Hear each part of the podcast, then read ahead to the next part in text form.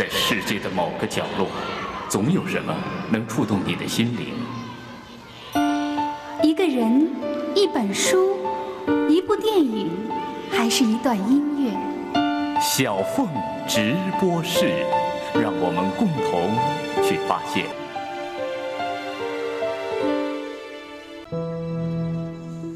一九六八年。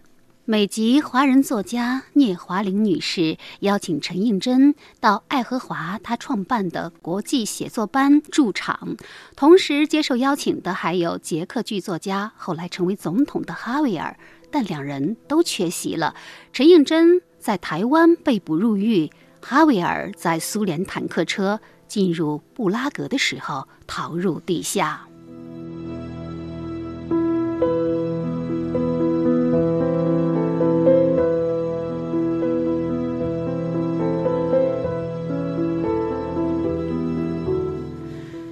大家好，这里是小峰直播室，我是小峰。十一月二十二号晚间，我正在办公室写作《英伦十日谈》的节目文稿，突然看到朋友圈被一个熟悉的名字刷屏，他就是陈映真。二十二号上午，这位不愿被称为台湾作家的陈映真，在与中风斗争十年之后。于北京病逝，享年七十九岁。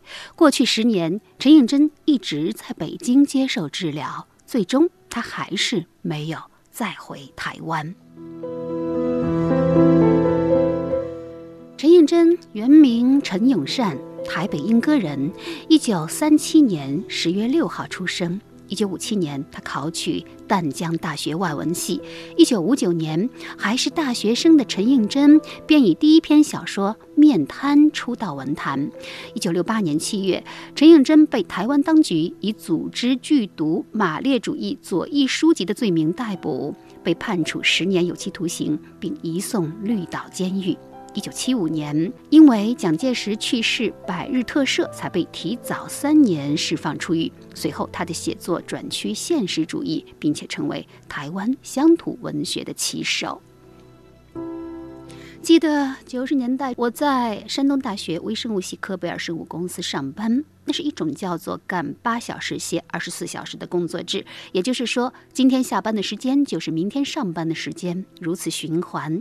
深夜十二点到八点这一班是最难熬的。无数个那样的清晨，刚刚下班的我，顶着惨绿的脸，但睡意全消，于是就跑进空无一人的山大图书馆。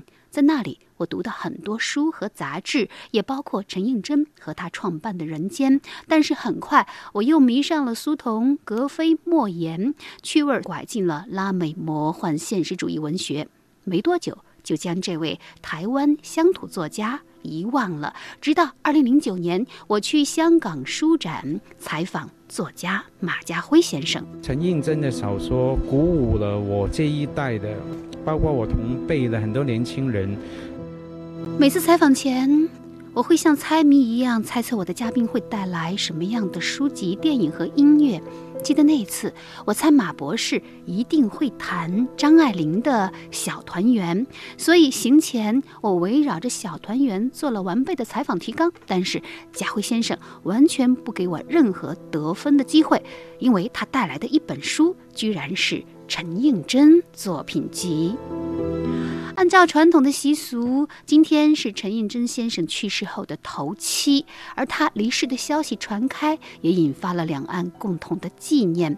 对于这样一位文学贡献极大而又在两岸备受争议的作家，我想我应该为他做一期节目，否则可能是更持久的遗忘。因此呢，今天。英国行暂缓一期，在这里，你不仅可以听到小凤直播是马家辉谈陈映真，同时呢，还能听到陈映真先生自己亲自朗诵的他的作品《铃铛花》节选，以及蒋勋等人的朗诵。我们一起来追忆这位孤独的理想主义者。首先，让时间把我们带回到二零零九年，那是一个在禽流感恐惧中刚刚过去的夏天，我穿过罗湖口岸。第二次去拜见马家辉，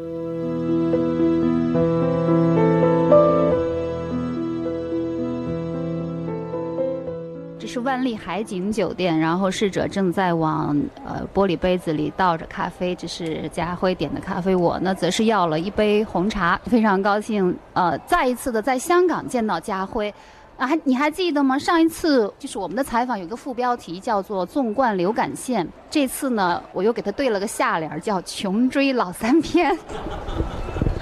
那太好了。我刚才在来见家辉的路上，很奇怪，一开始都是艳阳高照，然后就在即将要到酒店的时候，突然就下起了一阵急雨，一下子就把我带回到北京的那个夜晚，也是下着很大很大的雨。对啊，这可能背后有什么象征意义哈？我跟你所到的地方都好像天仇地惨的一样，凄风苦雨的。OK，开玩笑了。那每一个来小峰直播室的嘉宾都要随身带一本书、一部电影和一张唱片。呃，但是由于上一次家辉实在是太累了，累得几乎要崩溃了，所以我就放过了他。结果崩溃内急了。但是呢，逃得了初一，逃不了十五。这次我又追到香港来。那这次，所以我们安排在白天，我就把精神饱满的一面，能够应付你的问题哈。所以我们开始吧，脑三篇啊书。在你读的所有的书当中，如果只选择一本书，今天要推荐给我们听众的话，选哪本书？假如你说要我只选一本书的话，哈，那我只能说选一本，在我的四十多年的生命里面，我觉得承载着最多的东西的那个书。那那个书是什么呢？严格来说，它不是一本书，那是一套书，哈。那套书叫做陈应真作品集。陈应真先生现在目前，台湾作家陈应真是台湾的左翼作家、社会主义作家，哈。他从年轻到嗯年老，都一直坚持，觉得这个全世界不只只是中国，应该推行社会主义革命，而且是有可能的。他一直这样鼓吹。他早年也因为这种信仰而在台湾坐牢，哈。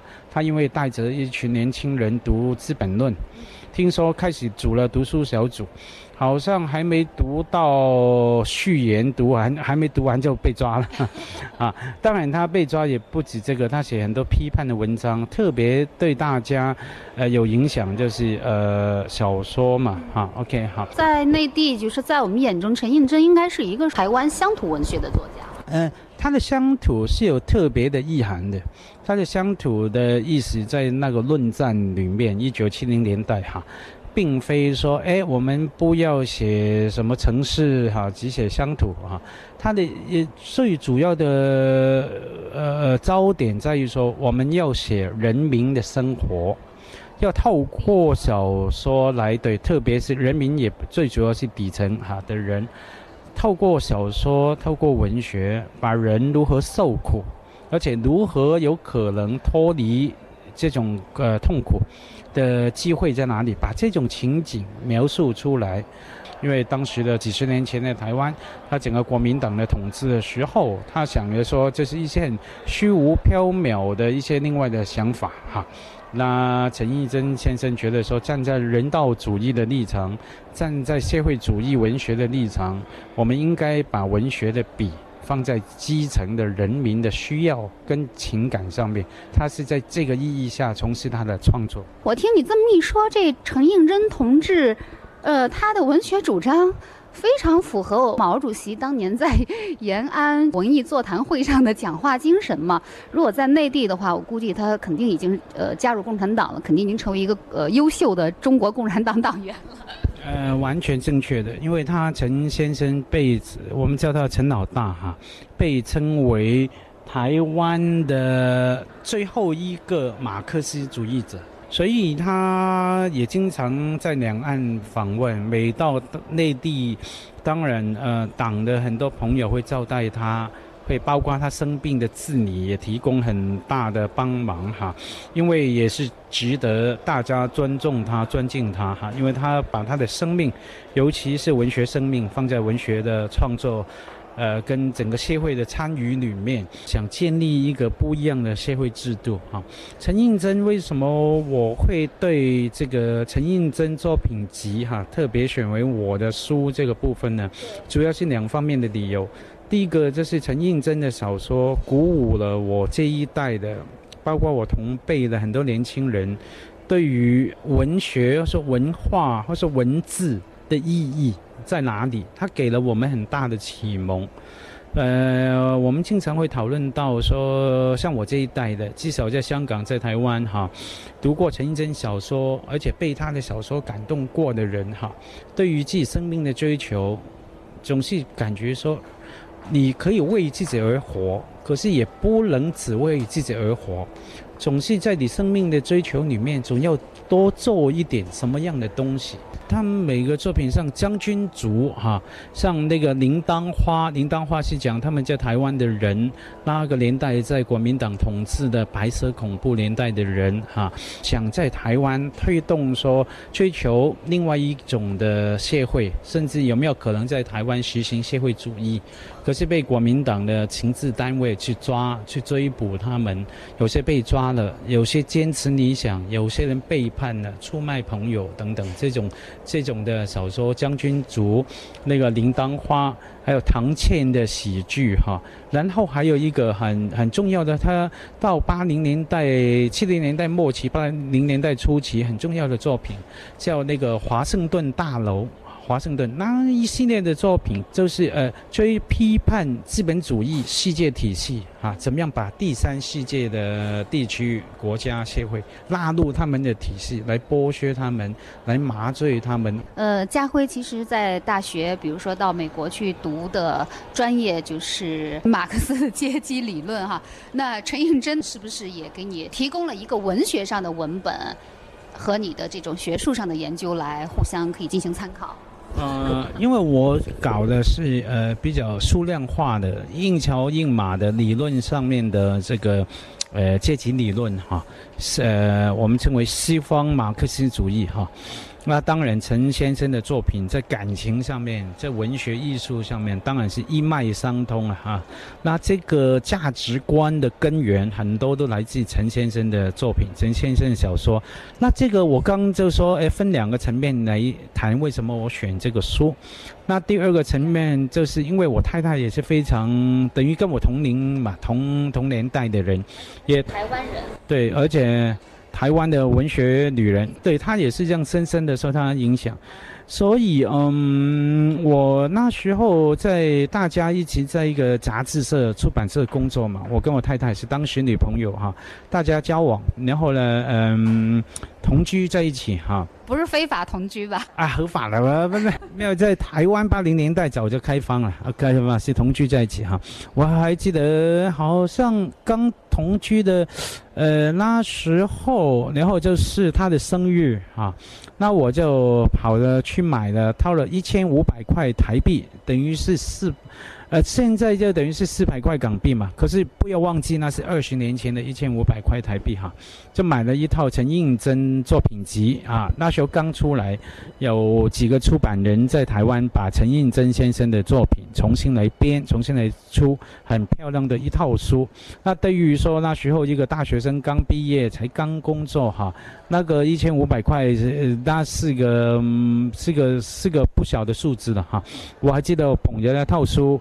呃，回到呃家里面给他看，他当然是非常感动。哎呀，呃，其实，在呃八十年代的时候，内地呃有一段时间掀起了这个港台文学热，陈映真也是大名鼎鼎。那如果要是在所有的陈映真的作品集里面，你觉得选择就是一篇就是必读的话，具体一点，比方说啊，《夜行货车》哈，主要是讲在。电影了，这部《夜行货车》有没有拍成电影？好像是有哈。那嗯，它的大概的情节是说，在台北，反正有个呃年轻的男子在那个跨美国跨国企业来工作，然后呢，就总是觉得又被提拔，可是又被外国人来欺负哈。那终于有一个他们的公司的高层的聚会里面，有人对中国人讲了一句不敬的话啊，有个老美，他就很生气了，在拍桌子就走了。他说：“哎，我不要干了什么哈。”然后就走出大楼，企业大楼，站在街头跟他女朋友一起，然后呢，看着一辆货车往南走，他就跟他女朋友说：“走，我们往南去。”回乡下去哈。这种说批判大企业、跨国跨国企业、批判那个资本主义的剥削，这种精神一直在陈映映尹真的作品里面一直在深呃呃呃是成为他的一个主要的呃主轴。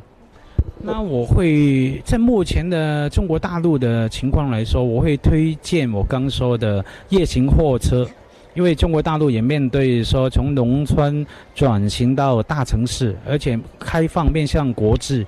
很多跨国企业来到中国，它跟当然一方面可能带来很多经济发展的机会，可是它跟中国到底会发生什么样的权力关系，未来是怎么样？我们不妨从其他华人地区，包括香港、包括澳门、包包括台湾啊在内来拿到一些启发。假如在文学上面的启发，那就是夜行货车是最重要的。谢谢。呃琳达，听说你非常喜欢沙漠。我不是为了沙漠才到美国去的。嗯，不管琳达小姐怎么想，我觉得台湾比美国好上几百倍。当初 S O B 总裁能在台湾投下那么大的资金，就是我们对台湾有极大的信心啊！我们众多的跨国公司。不会轻易让台湾从我们手中轻易的丢掉。不过奇怪的是，啊，竟有那么多的他妈的中国人，把美国看成是遍地黄金的天堂。我从来不认为美国是天堂。得意忘形，往往会乐极生悲。大鼻子的莫根索先生，也许该清醒清醒。莫根索先生。我希望你说话多加考虑。嗯，小伙子怎么了？莫根索先生，我已辞职表示我的抗议，但是你欠下了一个郑重的道歉。你这不识抬举的东西！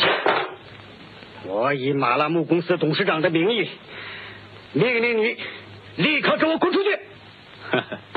我怎么进来就怎么出去。但是，莫根索先生，你别忘了。你已经欠下了一个郑重的道歉。我不是他妈的什么 James，我叫詹义红。拜拜。这些日子你到哪儿去了？我能到哪儿去呢？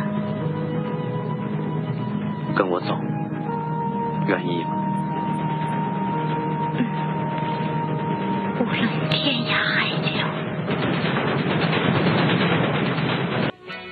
夜行货车缓缓而去，哪里是它的终点？隐隐约约记得八十年代曾经有一部电影叫《夜行货车》，果然给我找到了这部电影的录音剪辑。主演呢是张丰毅和八十年代的大美人林芳斌，由内地拍摄的台湾故事，而剧本正是根据陈映真的同名小说而改编。有消息称。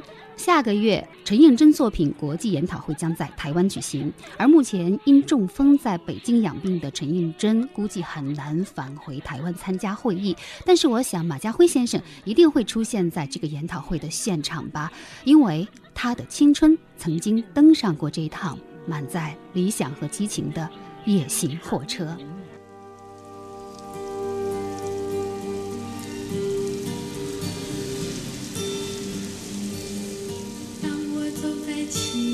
的路上，天空正飘着蒙蒙细雨，在这寂寞暗淡的暮色里，想起我们相别在雨中，不禁悲从心中生。您正在收听的是小凤直播室，今天是一期特别节目，纪念台湾作家。陈映真，刚刚是香港著名作家马家辉先生做客小峰直播室的时候，他带来的一本书正是陈映真作品集。那是二零零九年我在香港的采访，当时陈映真已经中风两年，在和病魔又经历了八年的抗争之后，十一月二十二号，陈应真先生在北京去世。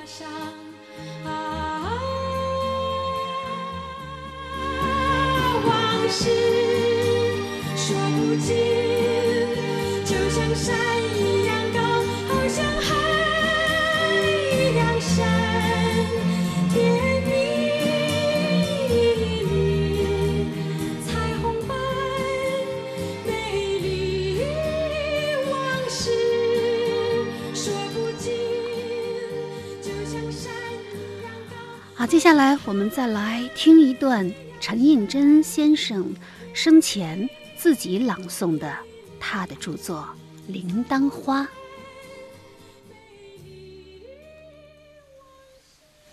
铃铛花。一九五零年，我一个人蹲在坎顶上一座废弃的砖窑旁边，看着早上九十点钟的太阳，透过十月的阴正晴朗的天光，照在坎子下一片橙黄色的稻田。坎子上面的这废窑，隔着越略四十公尺的斜削的险坡，和坎下的一排林头树林相接。这一整个斜坡，数十年来一直是这附近一带的陶窑丢弃他们烧坏了的陶器的场所。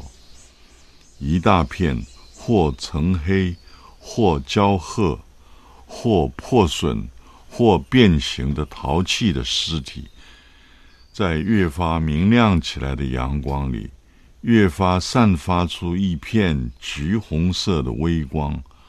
恍惚一看，竟把杂乱的生在斜坡上的野草，也烘托成橙黄的颜色了。斜坡的陈应真的《铃铛花》在写成后不久就被定性为政治小说，是他的三篇政治小说的首篇。原因在于其内容涉及到台湾政坛一直敏感的二二八事件。但是，如果你在读《铃铛花》之前就已经在脑子里植入了政治小说的概念，那么真正读到它的时候可能会感到失望，因为就像陈应真先生自己朗诵的这个开场，他通过一个少年逃学的经历，一点点深入到历史事件的现场，并以此缅怀白色恐怖中被迫害的台湾的左翼革命者。一只稍微倾斜的，画着两只途经金鱼的粗瓷大盘，我把它们其实无论在在大陆还是在台湾，陈映真总是显得有些不合时宜。早年，他作为台湾文学的重要旗手，他的作品受到鲁迅很深的影响。那么，在绿岛监狱的岁月中，他对自己走过的道路进行了认真的反思，对社会现实又有了更深刻的认识，开始由一个市镇小知识分子走向一个忧国忧民的爱国的知识分子。据他自己透露，是一位姓于的著名诗人将陈应真文章中引述的马克思之处一一标出，加上批注进行告密。这在当时戒严的台湾岛上是必死之罪。陈应真侥幸躲过了这场灾祸。上裂开了一条细缝的大水缸里的暗绿色的小蛇。从一九八五年十一月，陈映真创办了以关怀被遗忘的弱势者为主题的报道文学刊物《人间》杂志。到了九十年代，陈映真已经被年轻人淡忘了，成为了历史拐角中一个面目模糊的作家。总是不到水缸的半腰就滑落。而在大陆的遭际，似乎也证明了陈应真被冷落。就像书评人刘继明所说，这不只是观念之争的结果，而是一个六十年代的知识分子在时代变迁中宿命般的寂寞。早在八十九十年代，陈应真就频繁地往来大陆，跟他有过接触或者交流的内地作家，对他又是怎样的印象呢？下面我来和你分享一下阿成、王安忆等人对于陈应真的记忆。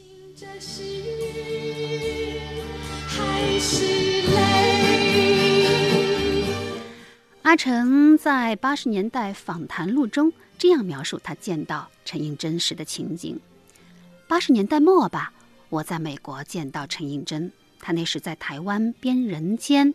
我记得陈应真问我，作为一个知识分子，怎么看人民，也就是工人、农民？这正是我七十年代在乡下想过的问题，所以随口就说：“我就是人民，我就是农民啊。”陈应真不说话，我觉得气氛尴尬，就离开了。当时在场的朋友后来告诉我，我离开后，陈应真大怒。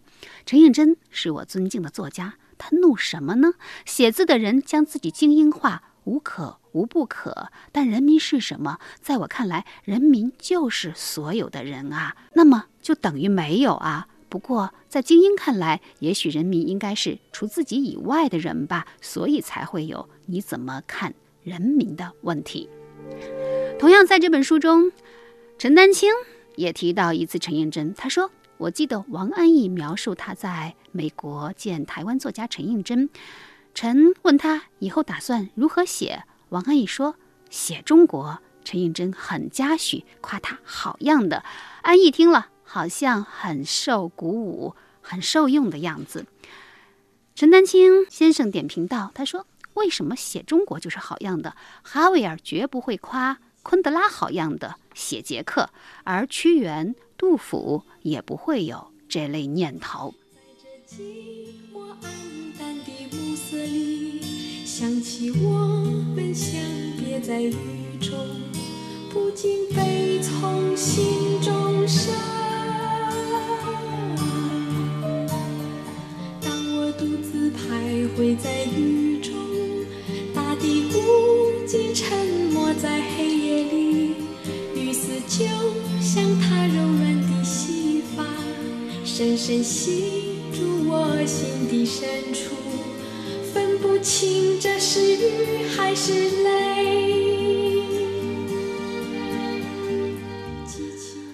或许这就是陈应真的孤独之处。其实阿成也好，陈丹青也好，与陈应真的矛盾在于他们所处环境的不同。内地人处于反思极左、亟待走向世界的八十年代大陆，而陈应真则处于。资本市场的台湾所谋求的是解放的理论和力量，所以才产生了颇为吊诡的错位。美丽往事说不尽，就像山一样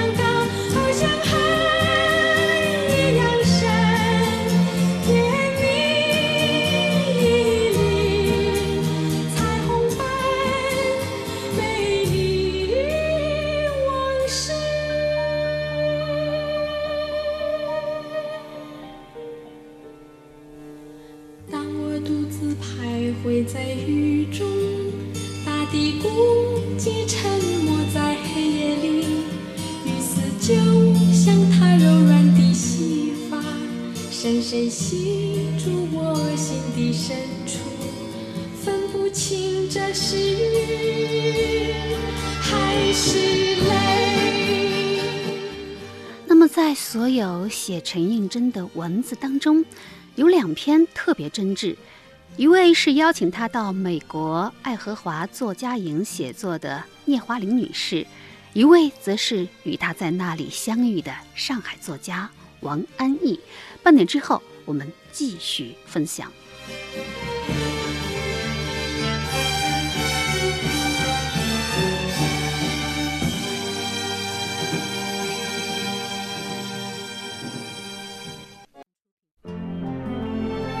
岁月留声机，光年对话集，电台访谈录，人文口述史。小凤直播室源于一九九九。为思想插上声音的翅膀。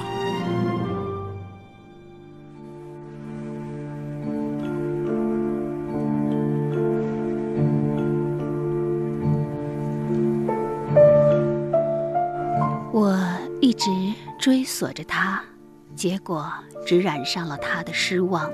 我从来没有赶上过他，而他已经成了落伍者，就好像理想国、乌托邦。我们从来没有看见过他，却已经熟极而腻。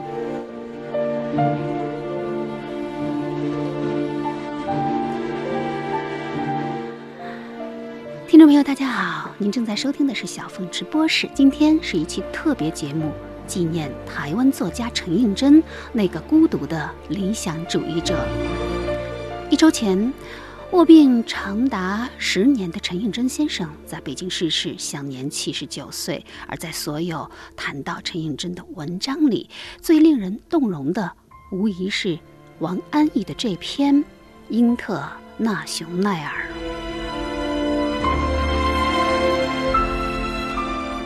在这篇文章中，他记述了自己和陈映真近二十年的交往，源于一九八三。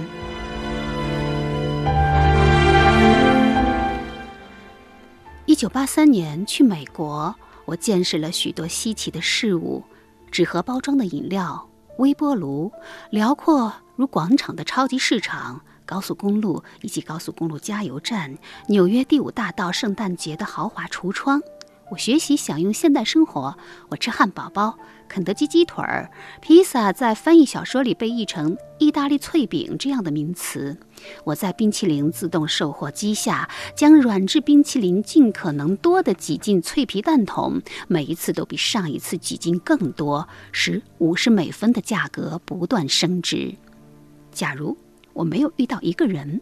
那么很可能，在中国大陆经济改革之前，我就会预先成为一名物质主义者，而这个人使我在一定程度上具备了对消费社会的抵抗力。这个人就是陈应真。我觉得是最重要的事情。我认识了陈应真，我几乎我觉得他是我的引路人，因为我们正好处在刚刚改革开放，刚刚向西方打开大门。刚刚可以进入一个自由的体系的时候，如果没有人指引你，没有人警示你，你会迷乱的。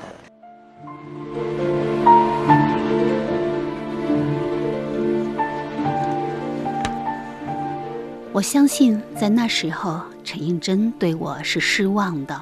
我们即吴祖光先生，我母亲茹志娟和我，是他有生以来第一次面对面看到中国大陆作家，我便是他第一次看到的中国大陆年轻一代的写作者。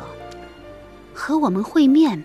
他事先做了郑重的准备，就是阅读我们的发言稿。那将在爱荷华大学国际写作计划组织的中国作家报告会上宣读。他对我的发言稿还是满意的，因为我在其中表达的观点是希望从自己的个人经验中脱出，将命运和更广大的人民联系起来。他特别和聂华苓老师一同到机场接我们，在驱车往爱荷华城的途中。他表扬了我，从那一刻起，我就期待着向他做更深刻的表达。可是紧接下来的事情是我们彼此的期望都落空了。在五月花公寓住下之后，有一天，母亲让我给陈应真先生送一条中华牌香烟。我走过长长的走廊去敲他的门，我很高兴，他留我坐下，要与我谈一会儿。对着这样一个迫切要了解我们生活的人，简直是千头万绪，不知从何提起。我难免慌不择言。显然，我说的不是他要听的，而他说的我也不甚了解。我们彼此失望，因为那不是我预期的反应，还因为我被自己的诉说困住，没有耐心听他说了。回想起来。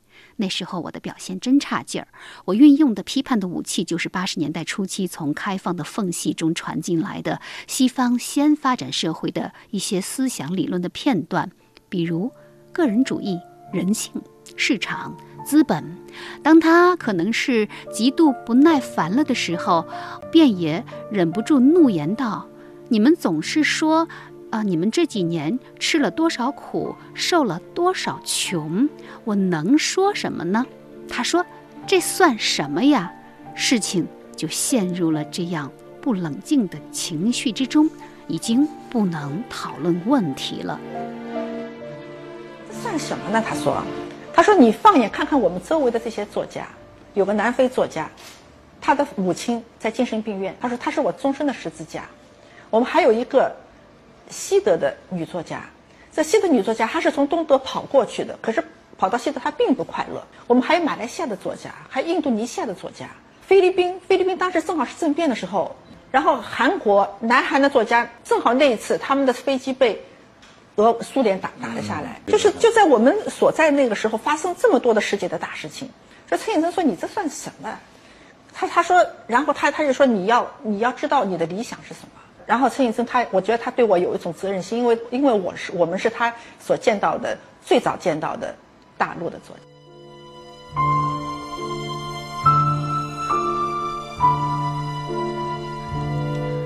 一九八九年和一九九零年相交的冬季，陈应真生平第一次来到大陆，回原籍见旧友，结新交，记者访谈，政府接见，将他的行程挤得满满当当。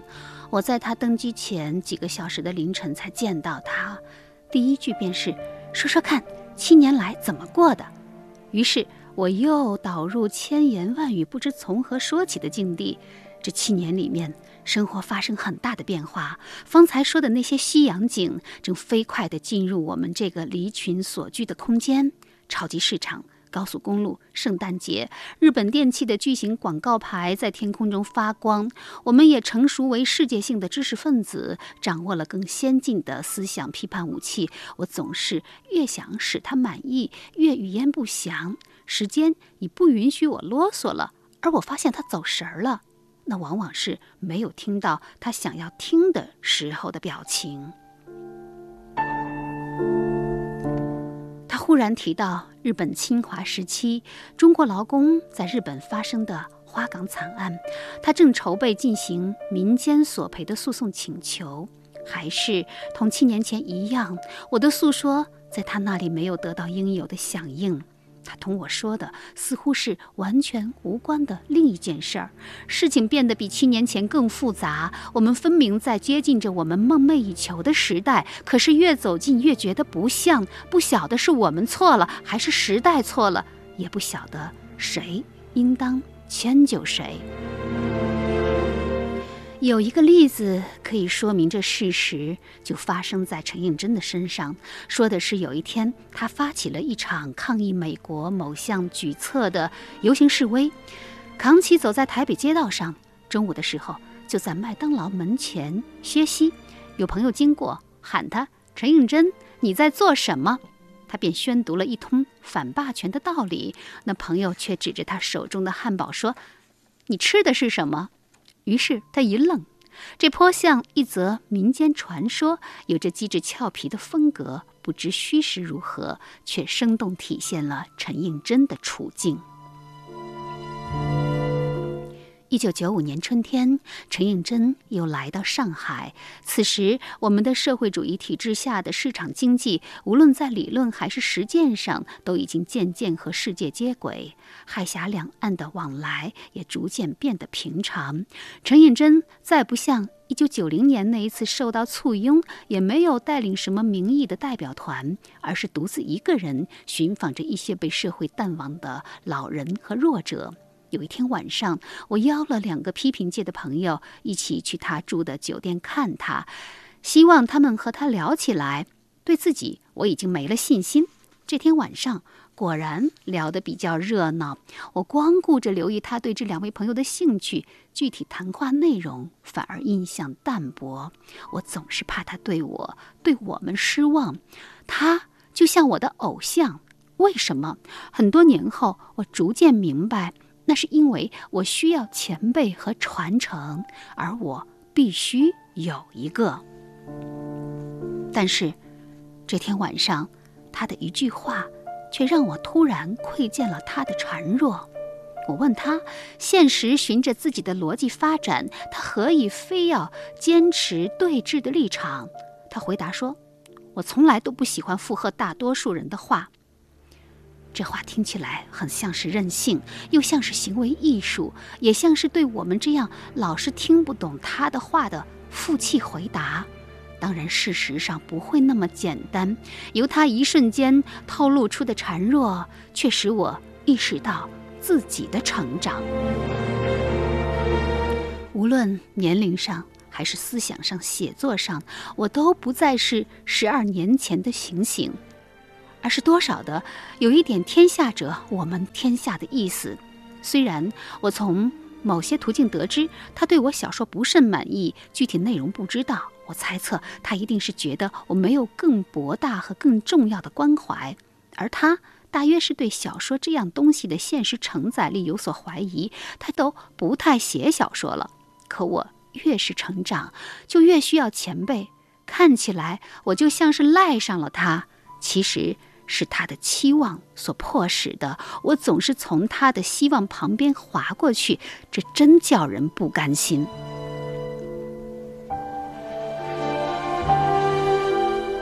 这些年里，他常来常往，已将门户走熟，可我们却几乎没有见面和交谈。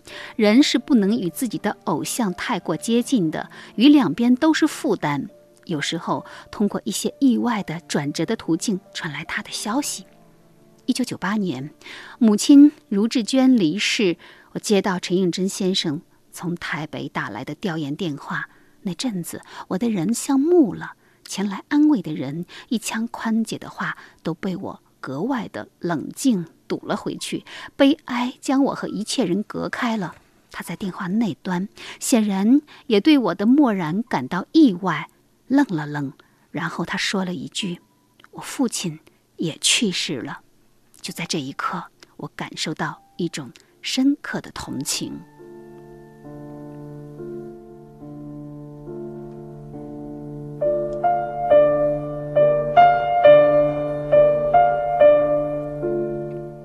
二零零一年末的。作家代表大会，陈应真先生与我的座位仅仅相隔两个人，在熙攘的人丛中，他却显得寂寞。我觉得他不仅是对我，还是对更多的人和事儿失望。虽然世界已经变得这样，这样的融为一体。二十年来，我一直追索着他，结果只染上他的失望。我们要的东西似乎有了。却不是以为的东西，我们都不知道要什么了，只知道不要什么。我们越知道不要什么，就越不知道要什么。我总是一直希望得到在他那里的响应，可他总是不给我，或者说他给了我，而我听不见。等到听见，又成了下一个问题。我从来没有赶上过他，而他已经被时代。抛在身后，成了落伍者，就好像理想国乌托邦，我们从来没有看见过它，却已经熟极而腻。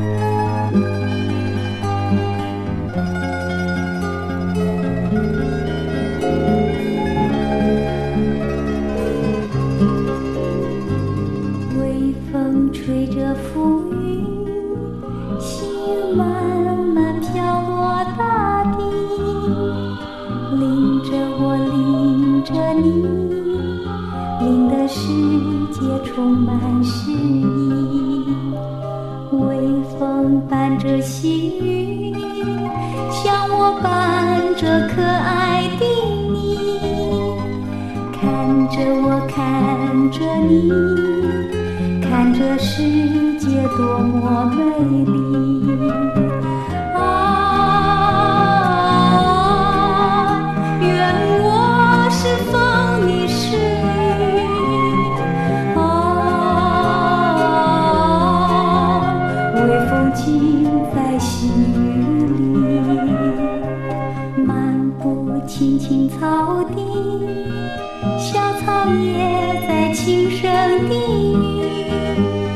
诉说不尽的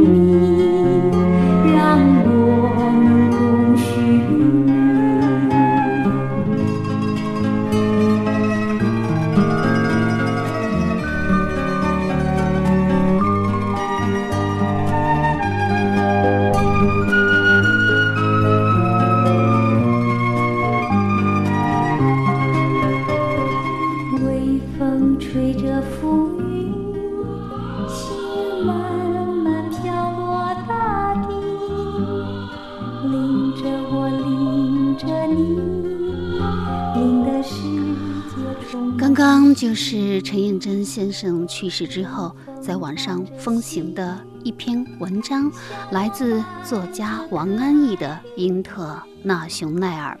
从中我们可以看到，二十多年来，王安忆对陈应真的接近，但这种接近只是情感上的。他将陈应真当作偶像和前辈，当做一个可以崇敬的人，但是他们的思想。并未对接。陈应真的思想是乌托邦，这是他们的隔膜所在，也正是陈应真的孤独所在。其实，陈应真对于王安忆十分欣赏。他曾说，在爱荷华相处三个月，我才更为清晰地认识到他那种发乎自然的、不把一切的荣光揽在自己身上的。心灵之美。好，下面我们再来听一段台湾著名作家蒋勋先生朗读的陈应真作品《我的弟弟康雄》。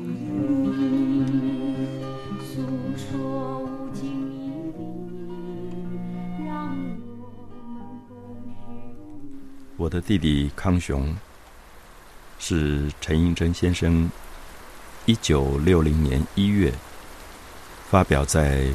《笔会》杂志上的一篇小说。这篇小说的第一人称是一位女性。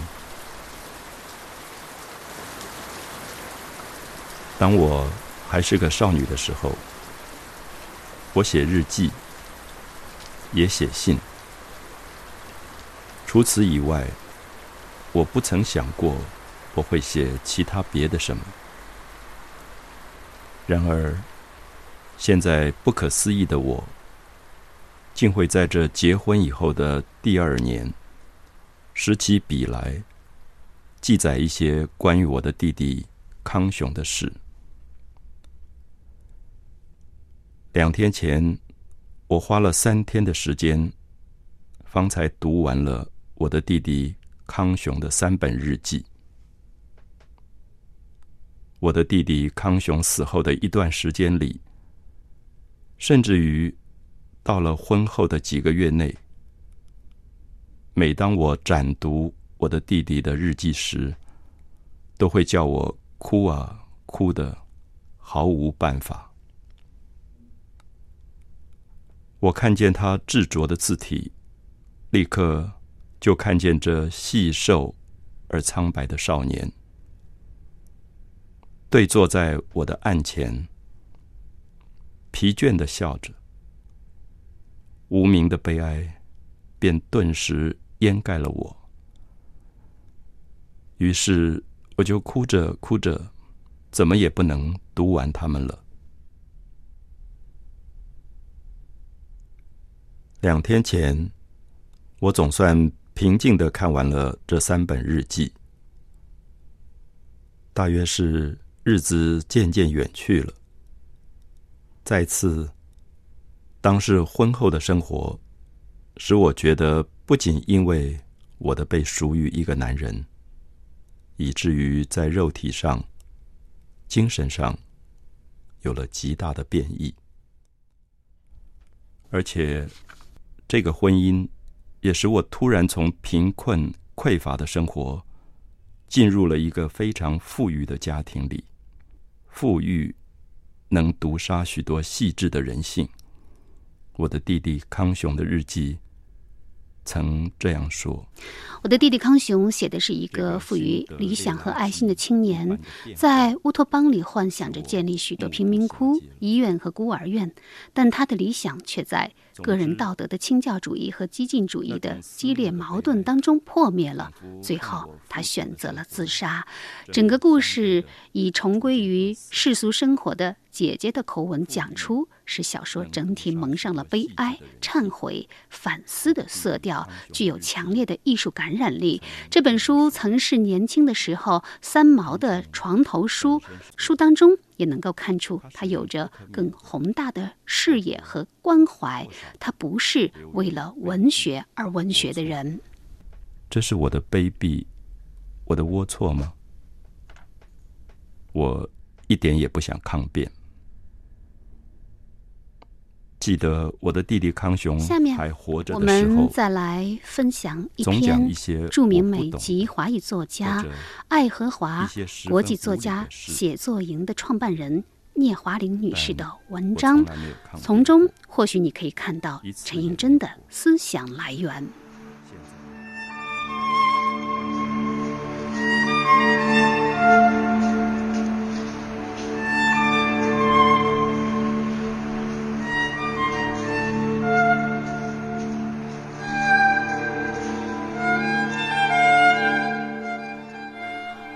我在台湾从没有见过陈映真。一九六零年，只有二十三岁的陈映真在笔会发表了一连串小说。当年他一定是个俊美的男子。一九六四年，我到爱荷华以后，才读到他的小说，隐约感到他的忧郁、激情和孤独。陈映真是思想性的小说家，他的思想可以从他小小的年纪开始追溯。他十岁那年，目睹台湾二二八事变，他看见被人打在地上呻吟、鞋袜沾着血迹的外省人，听着大人神色恐惧的谈论国民党军队扬威台北。上小学五年级的时候，老师在半夜里被军用吉普车押走，住在他家后院的兄妹俩也被人押走。他读初中的时候，眼看着宪兵在火车站贴出的告示：加入匪帮，验明正身，发交宪兵第四团，明典正法。读初中的时候，在父亲的书房里，他发现鲁迅的小说集《呐喊》，启发着他对文学思想的探索。他也读契诃夫、屠格涅夫、托尔斯泰，毕竟没有鲁迅的《呐喊》那么亲切。上大学的时候，在台北旧书店里，他搜寻鲁迅、巴金、茅盾、老舍那些作家的作品，甚至找到联共党史、斯诺的《中国的红星》、马列选集这些没有人敢碰的禁书。一九五九年，他开始写小说了，在笔会上发表。从此，他没有停笔，用他冷峻而又丰润的笔，写出大量精致、理性、批判性的作品。同时，他的左倾思想渴求实践，和几个年轻人组织读书会，这和台湾的现实是绝对对立的。一九六八年。我和先生保罗邀请陈映真到爱荷华来，同时接受邀请的还有捷克剧作家，后来成为总统的哈维尔，两人都缺席了。陈应真被捕入狱，哈维尔在苏联坦克车进入布拉格的时候逃入地下。我和保罗决定为陈应真辩护，明知那是枉然，但我们要对陈应真的被捕。表示抗议，提醒当局尊重法治。陈映真后来由军法审判判刑十年。一九七五年，他被特赦，提早三年获释。他一出狱就给我和保罗写了信。他说：“我看不出在一定的未来时间，我能有机会到您那儿去。我倒觉得去不去并不重要。”重要的是我怎样同自己的民族和历史合一，作为反映我们民族和历史的一个卑微的器皿。我和保罗仍然坚持邀请陈映真来爱荷华，一年又一年，直到一九八三年，他终于来到了爱荷华。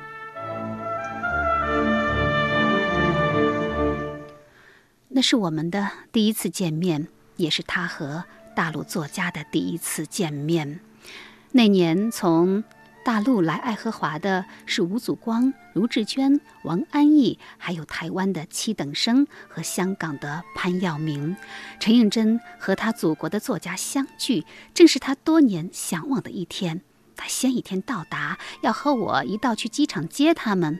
大陆的作家看见陈映真也非常高兴，他们好像久别的家人，一见面就谈个不停，彼此好奇，彼此关怀。陈映真对他们说：“你们说的话，我要记笔记的。”所有的作家都住在五月花公寓，就在我家小山的旁边。陈映真有的时候穿着拖鞋，端着一锅红烧蹄儿上山到我家来，看着他那欢快的样子，似乎从往日的崎岖回归平常了。我衷心为他高兴。他们到我家来看我访问五位中国作家的录像带，丁玲、茅盾、艾青、巴金、曹禺。看完后，他说：“大陆的作家吃了那么多苦，我所吃的苦。”算不了什么。我问他：“你们在牢里可以谈论共产主义吗？”陈颖贞回答：“在放风的时候再谈吗？”但是我一出监狱就打开收音机，蒙在被子里听，刚好听到国际歌，我的眼泪直流。陈映真在《现代主义的再开发》一书当中写道：“一个思想家。”不一定是一个文艺家，然而，一个文艺家，尤其是伟大的文艺家，一定是个思想家。而且，千万注意，这思想一定不是那种天马行空、不知所云的玄学，而是具有人的体温，对于人生、社会抱着一定的爱、忧愁、愤怒、同情等等思想的思索者。然后，他才可能是一个拥抱一切的良善和罪恶的。文艺家，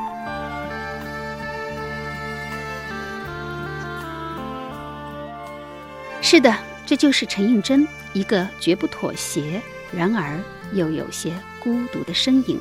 他是台湾文学的一个艺术，同时又是无法忽视的经典。二十九岁开始走向左翼实践之路的陈应真，在一生的颠沛中，成了真正的无产阶级，不得不。远离家乡，来到了他向往的红色北京，病倒在这里，失去了语言，失去了写作能力，并最终在这里离开人世。但是，足堪告慰的是，他早已一字一句地建构了自己的文学城堡，那是他永远的国，谁也不能摧毁。我从山中来。还带着兰花草，种在校园中，希望花开早。一日看三回，看得花时过，兰花却依然苞也无一个。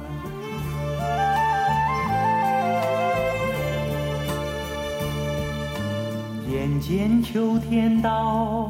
好意揽入暖房，朝朝频顾惜，夜夜不能忘。但愿花开早，好能将夙愿偿。满庭花簇簇，不开的许多香。好，这期小凤直播是特别节目，纪念陈应真那个孤独的。理想主义者就进行到这里。主持人小凤代表节目总监王尚共同感谢您的收听，也欢迎您关注本人新浪微博“小凤丢手绢”以及微信公众号“小凤直播室凤 Radio”。眼见秋天到，好意揽入暖房，朝朝频顾惜，夜夜不能忘。但愿花开早，好能将夙愿偿。满庭花簇簇，不开的许多香。